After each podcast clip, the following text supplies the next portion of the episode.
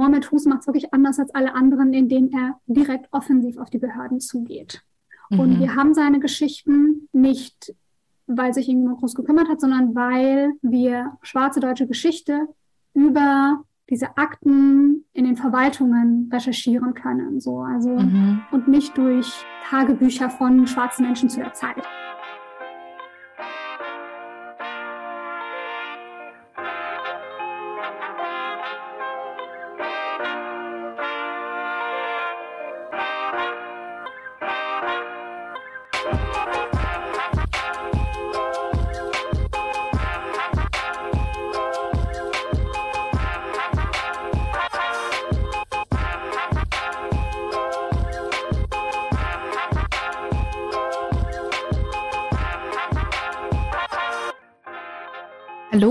Willkommen zu Telling Our Stories, erzählte Geschichte. Das ist die vierte Folge des Podcasts zur gleichnamigen digitalen Ausstellung.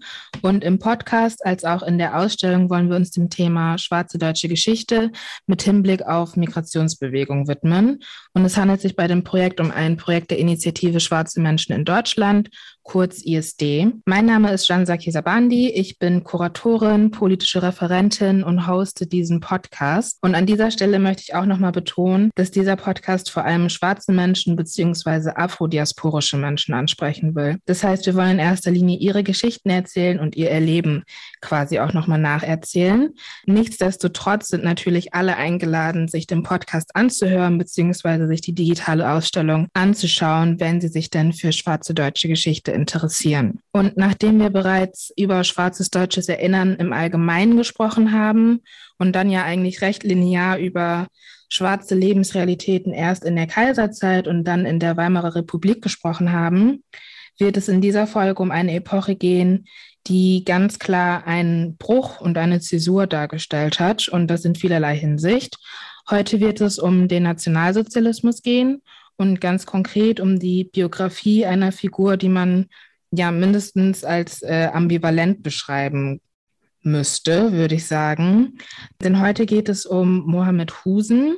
Der Name ist auch schon mal gefallen. Ich meine, in der ersten Folge hatte ich einmal ganz kurz schon angeteasert, dass es in dieser ganzen Reihe eben auch um Biografien von Menschen gehen wird, zu denen wir vielleicht manchmal eher Schwierigkeiten haben, uns zu positionieren oder wo es Schwierigkeiten ist, quasi auch so irgendeine Form von Identifikationspotenzial vielleicht zu finden. Aber dazu auf jeden Fall später nochmal mehr. Jetzt würde ich ganz gerne erstmal wie immer ein paar ja historische Facts geben, beziehungsweise so einen groben Umriss über die Zeit und den Kontext, in dem wir uns in dieser Folge bewegen. In der letzten Folge hatten wir ja quasi mit dem Afrikanischen Hilfsverein zu tun. Wir haben darüber gesprochen, wie sich wie Kolonialmigranten eher unfreiwillig in Deutschland gestrandet waren und sich da quasi auch so das erste Mal zusammengetan haben und organisiert haben vor allem. Diese ersten Versuche von Organisation, Organisierung wurden im NS dann unmöglich gemacht. Denn es ist so, auch wenn schwarze Menschen im Gegensatz zu Juden und Jüdinnen,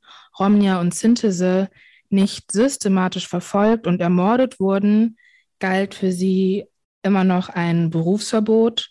Sie konnten ihre schulische Ausbildung meistens nicht beenden und Beziehungen zu weißen Frauen wurden als Rassenschande verurteilt. Und unter diesen Umständen blieb den meisten schwarzen Menschen in Deutschland eigentlich als einzige Erwerbsmöglichkeit die Schauspielerei, vor allem das Schauspielen in Kolonialfilmen.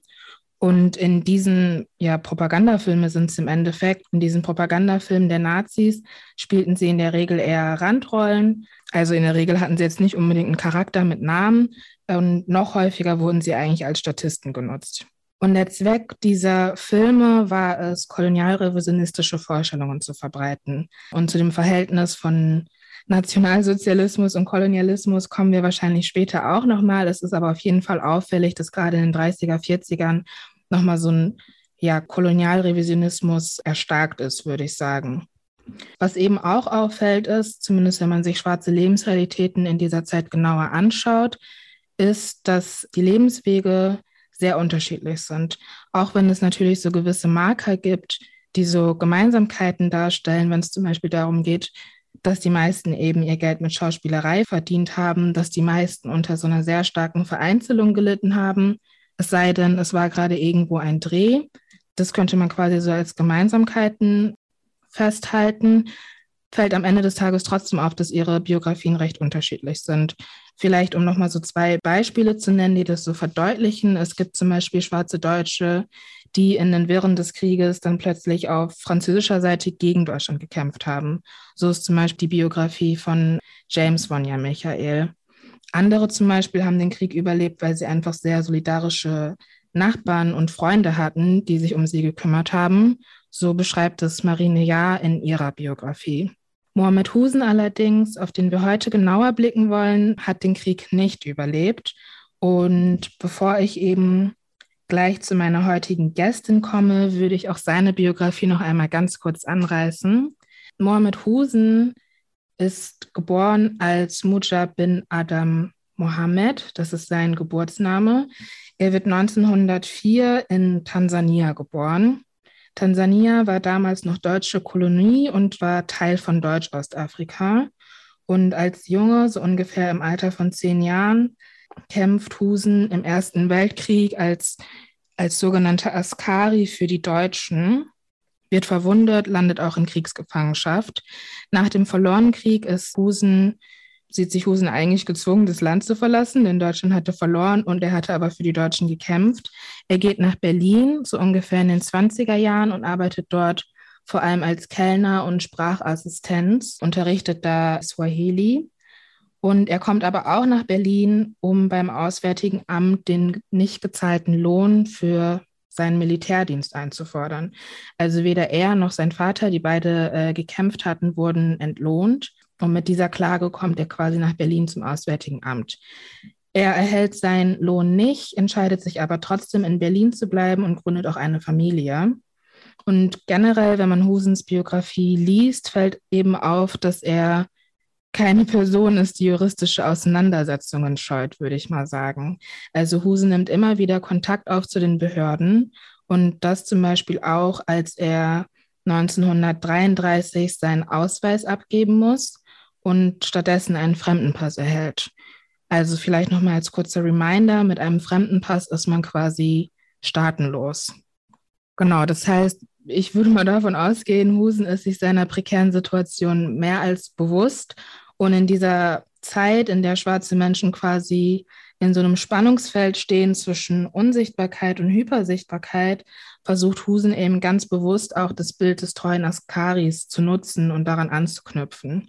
Der treue Askari, ich würde es als so ein Trope beschreiben, das eben sich an so kolonial-revisionistischen, kolonial-romantisierenden Vorstellungen orientiert. Es geht darum, dass, dass äh, Askaris eben treu ergebene Kolonialsoldaten sind, die nicht von Deutschlands Seite weichen.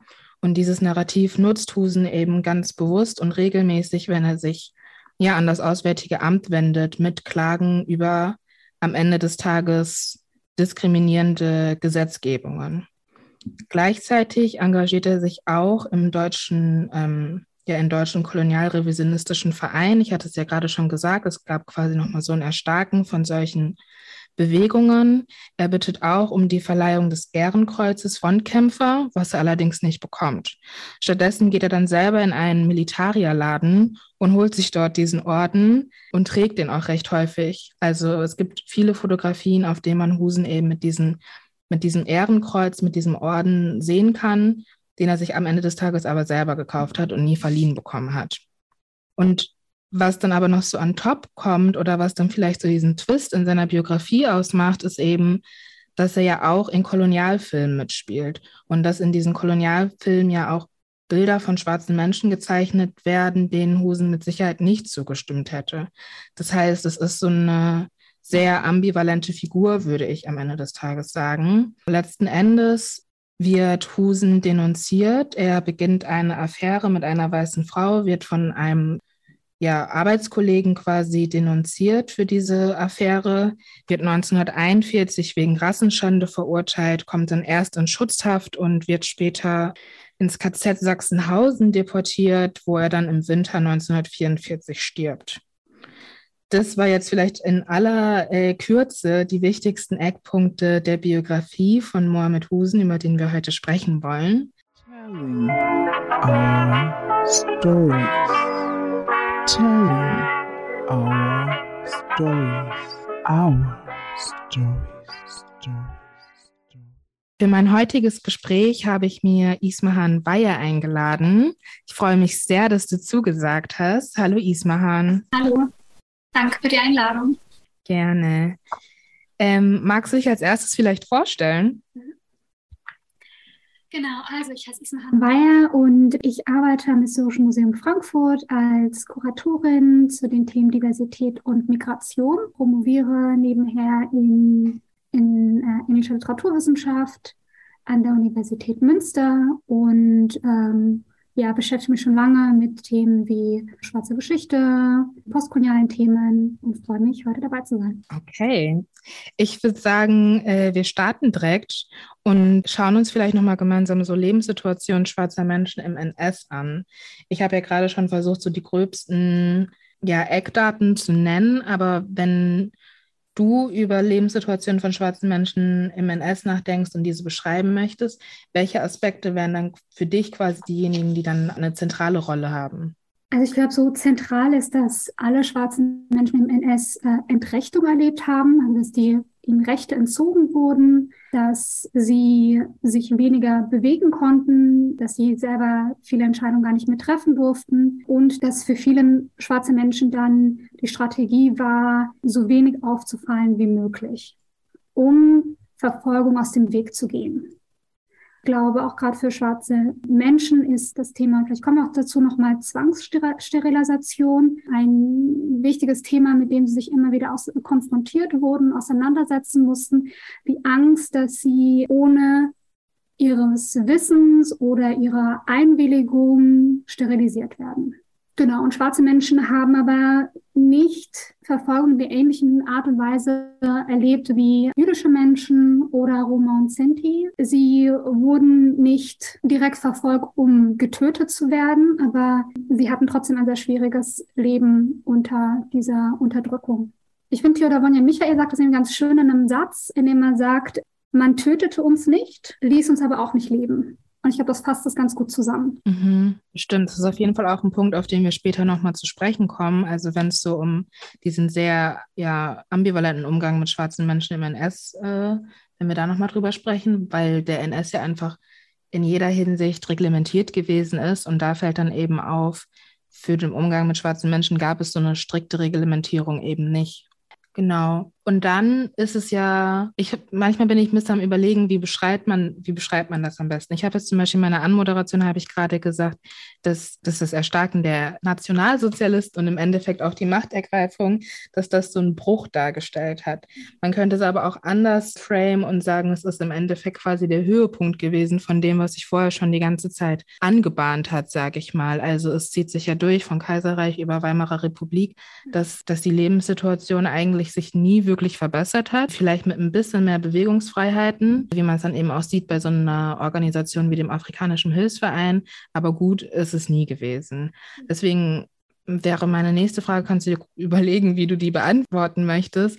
Aber was würdest du sagen, wo genau lassen sich dann vielleicht doch Brüche feststellen und wo lassen sich Kontinuitäten feststellen im Vergleich zu den vorherigen Epochen? Ich glaube, es ist diese, die übergeordnete dieser übergeordnete Zeitraum, den wir uns hier anschauen, das 19. sowie das 20. Jahrhundert. Und zwar Ende des, also mit Mitte des 19. Jahrhunderts haben wir den Beginn einer Erstarken auch von Kolonialismus und Imperialismus. Und das führt weiter dann Anfang des 20. Jahrhunderts zu einer Verschärfung von sozialdarwinistischen Vorstellungen und von rassistischen Vorstellungen als wahre Wissenschaft. Also es wird verankert, dass es wissenschaftlich erwiesen wäre, dass es Rassen gibt, dass von diesen Rassenvorstellungen schwarze Menschen die unterste Rasse irgendwie darstellen und dass es Sinn macht, diese Menschen zu kolonisieren, weil ihnen damit die Möglichkeit von Zivilisation und Entwicklung gegeben wird. Also das, ist diese, das sind diese übergeordneten Themen und Vorstellungen, die einfach im Ende des 19. Jahrhunderts und Anfang des 20. Jahrhunderts von vielen Menschen geteilt wurde. Das wäre die Kontinuität. Ähm, das erklärt, warum viele Menschen aus dem afrikanischen Kontinent, aber auch aus dem asiatischen Kontinent äh, nach Deutschland, nach Europa kamen, um ausgestellt zu werden. Und was speziell ist und was dann der Bruch ist, ist, dass in Deutschland mit dem Naziregime diese Vorstellung einfach ja äh, so stark vertreten wird, dass das die dominante Ideologie ist. Also das Ziel ist im Nationalsozialismus, dass die arische Rasse überleben sollte und die arische Rasse alle anderen Gruppen beherrschen sollte.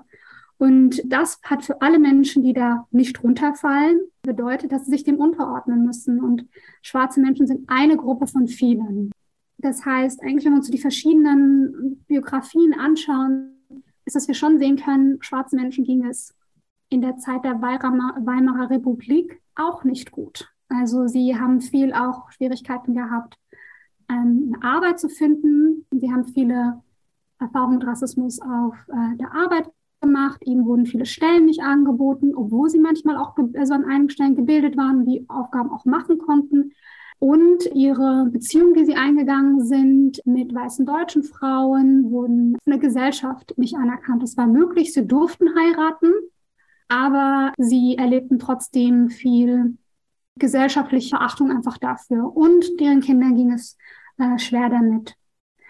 Und im Nationalsozialismus, ich glaube, es war halt der Bruch, ist, dass ihnen Rechte entnommen worden, also weggenommen worden sind. Wie zum Beispiel, dass diese dass sie einen sogenannten Fremdenpass bekommen haben, dass die Ehe mit weißen deutschen Frauen kriminalisiert wurde, dass sie keine Schulabschlüsse machen durften, das hast du auch schon gesagt. Und ich glaube, das heißt, es geht wirklich um eine Verschärfung von dem, was sie wie sie tatsächlich leben dürfen. Mhm. Eine Verengung. Genau, das heißt, dass das, was ohnehin vorher auch schon schwierig gewesen ist, wurde quasi durch Gesetze jetzt auch quasi nochmal festgeschrieben, verstetigt und so weiter. Genau. Ja. Also es fällt zum Beispiel jetzt auch bei Mohammed Husen auf, dass er tatsächlich kurz vor der Machtergreifung der Nationalsozialisten noch geheiratet hat.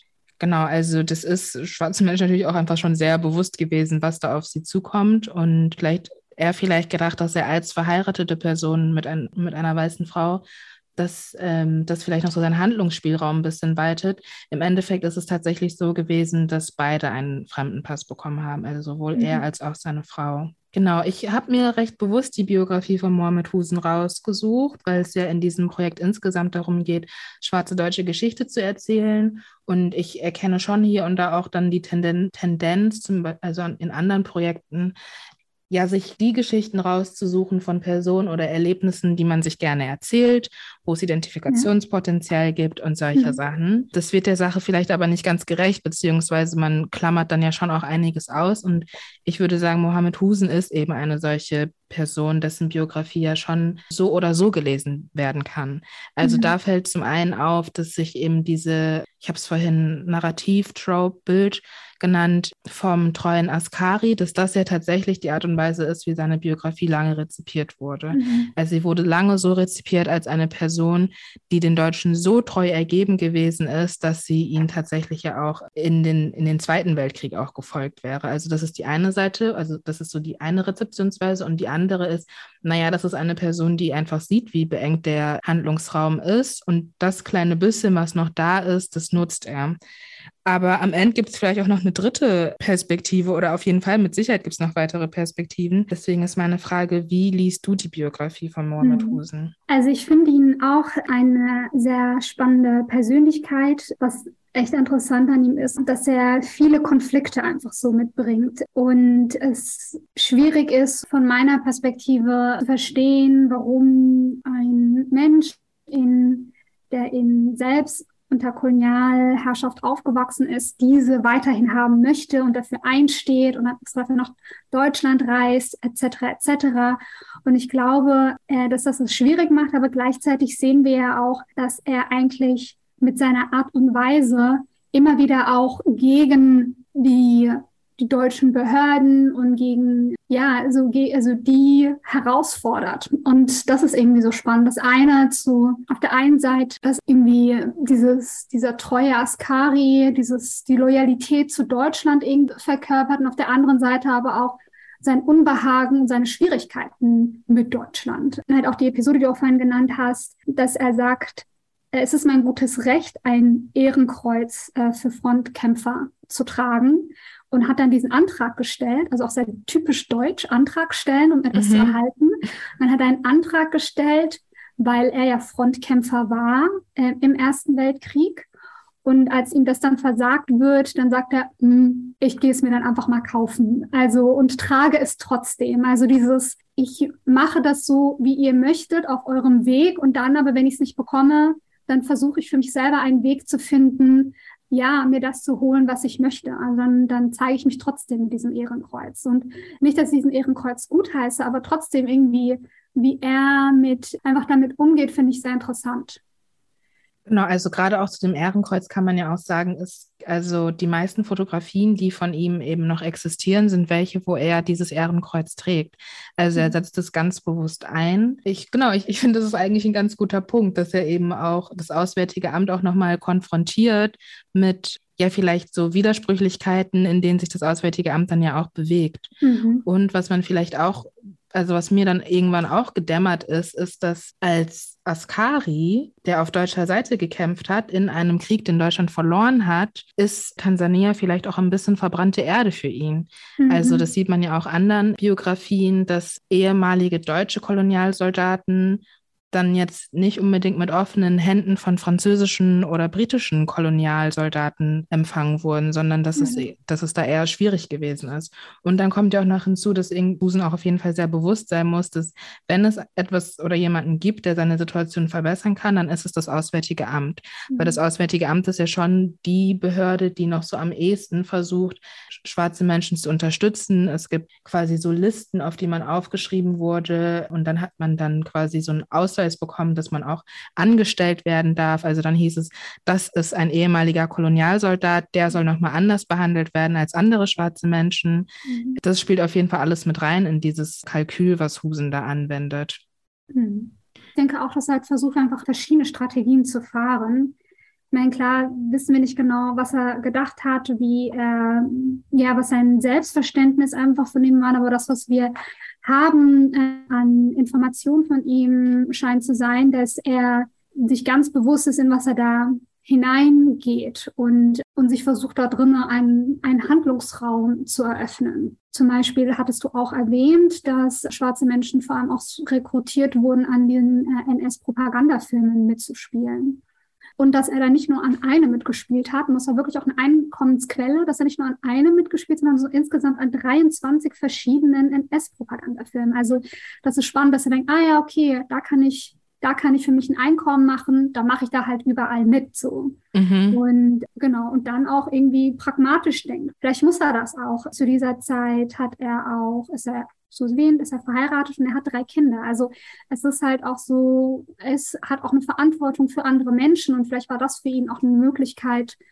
zu überleben. Mhm. Ja, also ich glaube, so das, womit ich zumindest dann am meisten hadere, ist natürlich, dass er dann mit Beginn des Zweiten Weltkriegs auch um die Aufnahme in die Wehrmacht bittet. Mhm. Also da kann man sich natürlich schon fragen, war das nötig? Was mhm. genau hat er sich davon erhofft? Mhm. War das wieder so ein Performen von ich bin euch ergeben? Und ich würde schon sagen, dass das dann auch mit das ist, weshalb er so eine streitbare Figur ist. Mhm. Was würdest du sagen, was können wir am Ende des Tages trotzdem von solchen Biografien lernen, die eben so relativ, also für mich persönlich vielleicht eher weniger Identifikationspotenzial mitbringen? Mhm. Also ich finde ich find auch Identifikation mit ihm auch schwierig. Dennoch denke ich, dass er irgendwie auf eine spannende Art und Weise zeigt, wie welche Widersprüchlichkeiten auch in Personen, Menschen einfach stecken können, auch wenn sie selber von Unterdrückung und Verfolgung betroffen sind. Und dass es dann trotzdem Menschen gibt, die dann so in dem Ding versuchen, sich teilweise schön zu reden oder teilweise versuchen, das anzuerkennen, um in diesem rassistischen System auch leben zu können. Und ich glaube, was ich spannend interessant einfach finde, nicht irgendwie für eine Identifikation, aber einfach nur für so deutsche Geschichte, also deutsche schwarze Geschichte, ist wirklich auch die Widersprüchlichkeiten von Menschen zu zeigen. Wir sind nicht, wir haben nicht alle immer die gleiche Meinung oder wir verfolgen auch, nicht die gleichen politischen Ziele und dass es einfach eine Bandbreite an Meinungen und Positionen auch innerhalb ja schwarzer diasporischer Menschen gibt. Und ich glaube, das zeigt er auch auf eine Art und Weise, die schwierig ist, aber er macht das, ähm, aber das ist das, was wir haben. Und ich glaube, das Interessante ist auch, so wie ich das äh, herausgefunden habe, ist es auch einer der ersten Stolpersteine von schwarzen NS-Opfern in, mhm. in Deutschland. Und es ist halt interessant, dass das einer der ersten Stolpersteine, die gelegt wurden, um auf die Geschichte von schwarzen Menschen im NS aufmerksam zu machen, die von Mohamed Hussein ist, weil er auch Teil der deutschen, des deutschen Geschichtsnarrativ irgendwie ist. Also er ist präsenter als Theodor Vanja Michael oder Fasia Janssen etc., weil mhm. diese Idee von den treuen Askaris die auch äh, im NS umgekommen sind, weiterhin irgendwie besteht. Also ich finde das irgendwie interessant. Mhm, das stimmt. Um daran direkt anzuknüpfen, also dass Mohammed Husens Biografie so bekannt ist und dass er quasi auch mit einem der ersten Stolpersteine bekommen hat, das liegt ja auch daran, dass er einfach sehr gut recherchiert ist. Genau. Und das, obwohl er jetzt selber nicht unbedingt eine Biografie verfasst hat oder so, wie es eben bei Marine Java oder mhm. äh, Theodor Vonja Michael. Und ich glaube, dass das wiederum auch viel damit zu tun hat, dass er einfach regelmäßigen Kontakt mit dem Auswärtigen Amt hatte. Mhm. Das heißt, seine, seine Briefe, seine Einsendungen sind dann dort auch einfach archiviert gewesen und daraus lässt sich dann einfach auch sehr viel lesen. Und ich könnte mir vorstellen, dass andere schwarze Menschen genau die Strategie eben nicht gefahren, genau für das Gegenteil entschieden haben und mhm. eher für so ein, ich versuche das hier einfach zu überleben, ich ja. duck mich, ich eck nirgendwo an und hoffe einfach, dass bessere Zeiten kommt, ist er irgendwie relativ offensiv unterwegs und will eigentlich sogar, dass das Auswärtige Amt ihn auf dem Schirm hat, will, dass äh, jemand weiß, wer er ist, mhm. damit er vielleicht in dieser sehr prekären Situation vielleicht doch hier oder da sich dann doch noch vielleicht so das ein oder andere Privileg erhoffen kann. Mhm das dazu.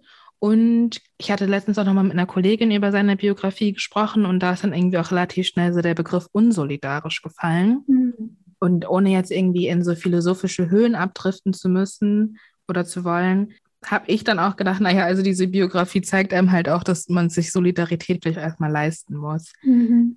Natürlich kann man Mohammed Husen als unsolidarisch bezeichnen und vor allem, was diese Bitte um die Aufnahme in die Wehrmacht angeht, weil da muss man sich wirklich fragen, was war der Zweck? Wir mhm. wissen es nicht. Aber dass Husen jetzt keine Person gewesen ist, die geguckt hat, wie geht es anderen schwarzen Menschen in Deutschland. Aber das ist mhm. ja auch niemand gewesen. Also, mhm. beziehungsweise ist mir jetzt noch keine Biografie untergekommen, wo ich gesehen habe, dass da irgendeine Form von Fürsorge eine mhm. besondere Rolle gespielt hätte. Ja, total. Also ich glaube, das hast du auch vorhin gesagt, also das Problem ist ja diese Vereinzelung. Es gab aber trotzdem in einigen Städten wie Berlin und Hamburg auch eine schwarze Community. Also Theodor Banja Michael bezeichnet ja sie als die Landsleute. Mhm. Die sind schon auch präsent gewesen. Ich glaube, es gab auch Unterstützung. Nur glaube ich, ist diese gegenseitige Unterstützung noch schwieriger geworden, als, als das NS-Regime angefangen hat, weil das einfach noch mal viel mehr Menschen unterdrückt hat und auch Reisen schwierig gemacht hat oder ein Kontaktsein schwierig gemacht hat. Und ich glaube, ja, ich denke schon, dass, dass dann die Frage ist, wie, ich weiß nicht, muss echt nochmal recherchiert werden, inwieweit ähm, es wirklich doch noch vielleicht Solidaritätsgesten und innerhalb von den sogenannten Landesleuten gibt. Mhm. Ich hatte nämlich noch einen Punkt noch zu. Genau das mit der Wehrmacht, klar, am Ende können wir tatsächlich nur spekulieren, warum er das gemacht hat. Aber ich glaube, was du halt vorhin noch ziemlich gut immer hervorgehoben hast, da wirklich auch immer der Punkt, Mohamed Hus macht es wirklich anders als alle anderen, indem er direkt offensiv auf die Behörden zugeht. Mhm. Und wir haben seine Geschichten nicht, weil sich irgendjemand groß gekümmert hat, sondern weil wir schwarze deutsche Geschichte über diese Akten in den Verwaltungen recherchieren können. So, also, mhm. und nicht durch Tagebücher von schwarzen Menschen zu der Zeit. Also ist das, mhm. sondern, sondern meistens sind es ja dann Biografien von men schwarzen Menschen, die nach dem Zweiten Weltkrieg geschrieben wurden. Aber in dem Fall ist, dass wir so wenig Zeitzeugen Dokumente haben, außer Verwaltungs Verwaltungsakten. Und deshalb ist es so interessant auch zu sehen, dass Mohammed Hussein genau diesen Weg wählt. Aber es ist halt auch nicht der Einzige. Es gibt ein paar wenige, die das auch machen, unter anderem Percy Bruce, der mhm. dann auch diese deutsche Afrikaschau mitgeleitet hat mit einer anderen Person. Und, und das ist halt spannend, weil Diese deutsche Afrikaschau ist eigentlich nichts anderes als eine Völkerschau, aber die muss er sich 1935 erst genehmigen lassen. Mhm. Man muss dann wieder die Verwaltung anschreiben, die Behörden und sagen, darf ich hier diese Völkerschau zu Afrika machen und lädt dazu viele verschiedene Menschen ein und Mohamed Hussein ist auch mit dabei. Mhm. Ziel dieser deutschen Afrikaschau ist wirklich Kolonialpropaganda, also das Kolonialrevenismus, um zu zeigen, hier sind die treuen Askaris, die wollen, dass wir wieder ein deutsches Kolonialreich in Afrika haben. Und, und wir sehen da halt auch ähnlich wie bei den NS-Propaganda, dass auch eine andere Möglichkeit ist für einige schwarze Menschen, Völkerschauen halt wieder zu machen und darüber über ihre Performances dort ein bestimmtes Einkommen zu haben. Also wir sehen halt tatsächlich, dass unterschiedliche Menschen versuchen, über diesen Verwaltungsweg weiterzukommen, während andere sagen, was ich mache, meine Strategie ist, ducken so gut wie möglich, damit ich bloß nicht auffalle. Mhm. Ja, das finde ich auch nochmal spannend, dass wir nochmal darauf gekommen sind, dass wie und woher wissen wir, wie Lebensrealitäten ausgesehen haben, eben über Dokumente von Verwaltungen, Behörden. Und deswegen ist jetzt zum Beispiel auch so eine Biografie wie die von Mohammed Husen eine, wo man so ganz offensichtlich gegen den Strich lesen muss. Also wo man so sagen, genau, wo man einfach sehr genau sagen kann, okay, das Amt hat es so und so formuliert, mhm. dahinter kann man aber dieses und jenes vermuten. Und das ja ist eigentlich fast nochmal so eine Übersetzungsarbeit für sich, würde ich sagen. Mhm. Vielleicht, wenn wir jetzt gerade eh auch schon mal nochmal bei den Völkerschauen gewesen sind. Also es ist ja schon auch interessant, dass quasi bis in die 30er hinein ja auch einfach noch Völkerschauen stattgefunden hatten, eigentlich fast allen größeren Städten Deutschland. Was mich dann nämlich zu dem Thema bringen würde, das Verhältnis von Kolonialismus und Nationalsozialismus. Also nicht, dass man da irgendwie so eine kohärente Linie ziehen könnte, dass das eine das andere bedingt hätte oder so. Aber ich glaube, es wäre schon ganz spannend, sich das nochmal genauer anzuschauen. Also jetzt haben wir schon ein paar Mal gesagt, dass, ja, dass es eben diese kolonialrevisionistischen Bestrebungen gegeben hat im NS und dass die Dinge nicht so reglementiert gewesen sind und es anscheinend keine offizielle Linie dafür gab, wie wollen wir mit schwarzen Deutschen umgehen wäre meine Frage an dich, wie, welche Rolle spielten diese kolonialen Bestrebungen im NS? Also offensichtlich waren sie da. Wie schätzt du das ein, welchen Stellenwert sie im Endeffekt hatten? Ich glaube, was wir festhalten können, ist, dass für die Deutschen Ende des, Erst, das Ende des Ersten Weltkriegs eine große Niederlage war und es war auch für sie eine Schande, dass sie damit auch ihre Kolonialgebiete abgeben mussten. Mhm. Und danach gab es immer wieder verschiedene Vereine, Kolonialvereine, aber auch ähm, PolitikerInnen, die die Kolonien wieder zurückhaben wollten, wieder die, weil, und, und das ist halt wirklich auch wieder das 19. und, an, und Anfang 20. Jahrhundert, tatsächlich bis Mitte des 20. Jahrhunderts, dass die Vorstellung auch bestand, eine große Nation braucht ein Kolonialreich. Also sie brauchen ein Imperium, um zu zeigen. Deshalb war das auch so eine große Schande für Deutschland, dass sie auf einmal kein Kolonialreich mehr hatten. Und das wollten sie natürlich sehr schnell wieder zurückbekommen. Was wir auch wissen, ist, dass von dem Regime von Hitler Kolonialabteilung auch vergrößert wurde. Das heißt, es gab nochmal einen Fokus auf kolonialreichen Afrika dorthin zu arbeiten. Es wurde viel Propaganda im Land dazu gemacht und dafür wurden schwarze Menschen gebraucht. Und da war auch Mohammed Hussein einfach eine zentrale Figur, weil er auch daran geglaubt hatte. Und ich glaube, jedenfalls scheint es so, während andere schwarze Menschen wahrscheinlich sagen, okay, vielleicht muss das nicht sein, aber er ist auf diese Veranstaltung gegangen, er hat sich einbinden lassen in diese kolonialrevisionistischen Agenda und hat ja in Teilen das auch propagiert, indem er zum Beispiel dieses, diesen Ehrenkreuz halt trägt und sagt, ja, ich habe auf der deutschen Seite gekämpft im Ersten Weltkrieg. Und von daher ja, das Thema Kolonialreich haben war wichtig für die Deutschen. Und die Kolonialbestrebungen haben durch die 30er hinweg bestanden. Und dann haben sie dann tatsächlich so in den Anfang 40ern aufgehört, weil genau das Naziregime beschlossen hatte, den Fokus doch wieder auf das, auf Europa zu konzentrieren und weniger Zeit und Ressourcen auf Bestrebungen eines Kolonialreichs in Afrika zu verwenden. Das heißt, dann werden viele verschiedene Sachen eingestampft. Das heißt, auch diese Kolonialabteilung wird wieder reduziert. Und was auch abgeschafft wird, ist diese deutsche Afrikaschau. die wirklich ein Propagandatool war für diese kolonialen Bestrebungen. Denn hier kamen viele schwarze Menschen, wurden gezeigt, die ja glücklich waren und die sich so darstellen mussten, dass sie glücklich darüber sind, dass es ein bald vielleicht wieder ein deutsches Kolonialreich geben wird. Das mhm. heißt, ab 1940 wird auch die deutsche Völkerschau äh, eingestampft. Und das war für Männer, die da dabei waren, als Möglichkeit, Einkommen zu bekommen.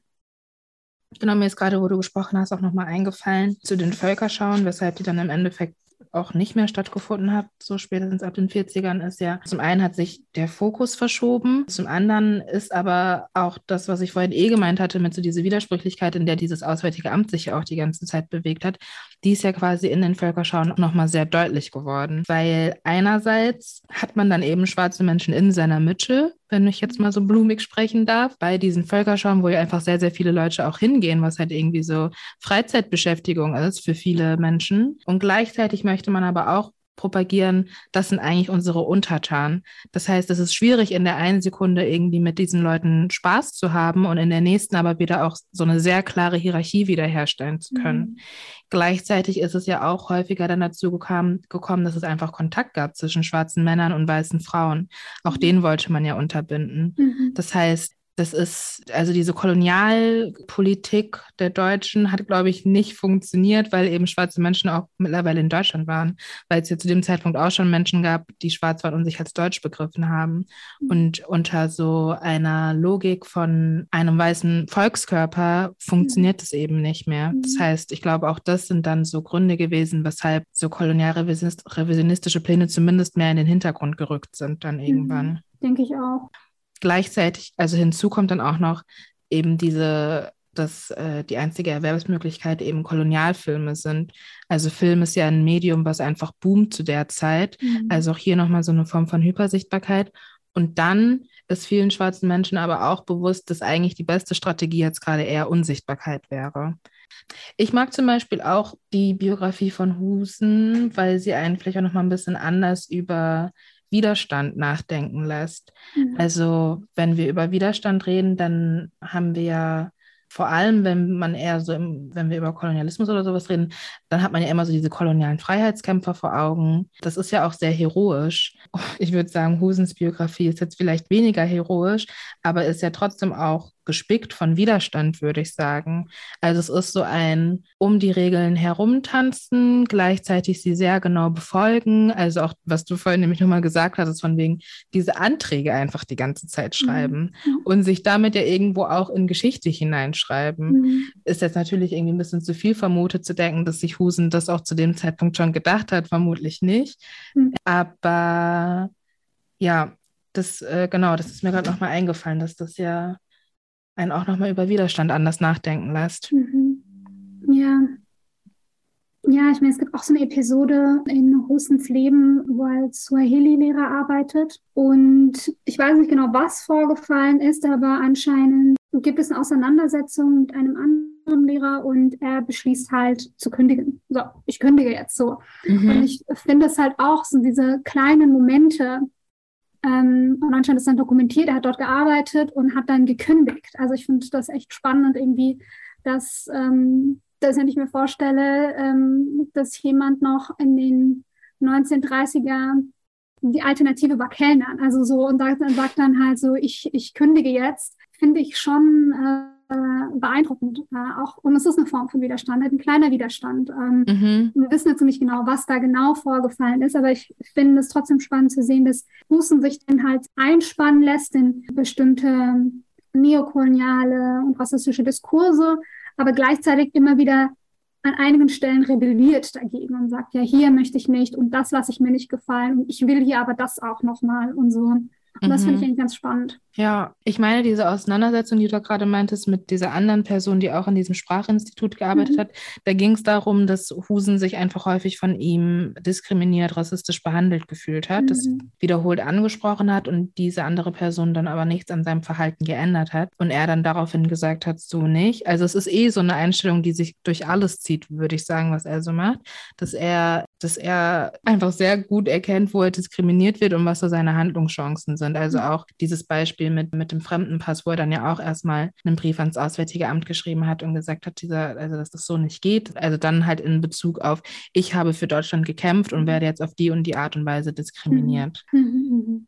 ja, ich meine, ich frage mich halt, ob in dem Ganzen halt auch nochmal so eine, auch nochmal so dieses, die Hoffnung auf Privilegien ist, zu sagen, ich weiß, dass ich irgendwie dass ich Afrikaner bin, aber ich habe ja auf der Seite von den Deutschen gekämpft, von euch gekämpft, auf eurer Seite. Deshalb solltet ihr mich anders behandeln als alle anderen. Mhm. Denen könnt ihr Fremdenpässe ge ge Pässe geben, aber mir bitte halt nicht. Also ich meine, ich habe das Gefühl, wenn das schwingt so ein bisschen nochmal mit auch Antrag zu dem Fremdenpass, dass er das irgendwie nicht haben möchte. Ja, genau. Das ist für mich schon auch das, was sich durchzieht. Also wenn er sich immer wieder auf dieses Stereotyp des treuen Askaris bezieht mhm. und sagt, es ist im Endeffekt, sagt er, ich bin nicht wie alle anderen. Mhm. Ich bin dieser Vielzahl von schwarzen Menschen, die in Deutschland leben, bin ich nochmal was anderes. Mhm. Ja. ja. Okay, wenn dir nichts mehr brennt auf den Lippen liegt, mhm. dann bedanke ich mich sehr für das Gespräch. Ich fand es sehr schön. Es waren auch noch mal so einige Sachen bei, die ähm, mir jetzt auch noch mal so neu aufgeploppt sind, über die ich auch noch mal anders nachdenken konnte. Deswegen bedanke ich mich sehr bei dir, Ismahan, ähm, und würde sagen, bis bald. Vielen Dank. Danke dir. Ich habe das Gespräch auch mega genossen und bis bald. Ciao. Ciao. Das war Telling Our Stories erzählte Geschichte, ein digitales Ausstellungsprojekt der Initiative Schwarze Menschen in Deutschland. Konzept Jean Sakisabandi, Webdesign Studio Abo, Produktion Genevieve Lassay, Recherche Merle Kondur. Gefördert von der Stiftung Erinnerung, Verantwortung und Zukunft im Rahmen von Wie wir erinnern, plurale Erzählungen, kollektive Geschichten, gemeinsame Wege. Mehr Infos findet ihr unter www.tellingourstories.de.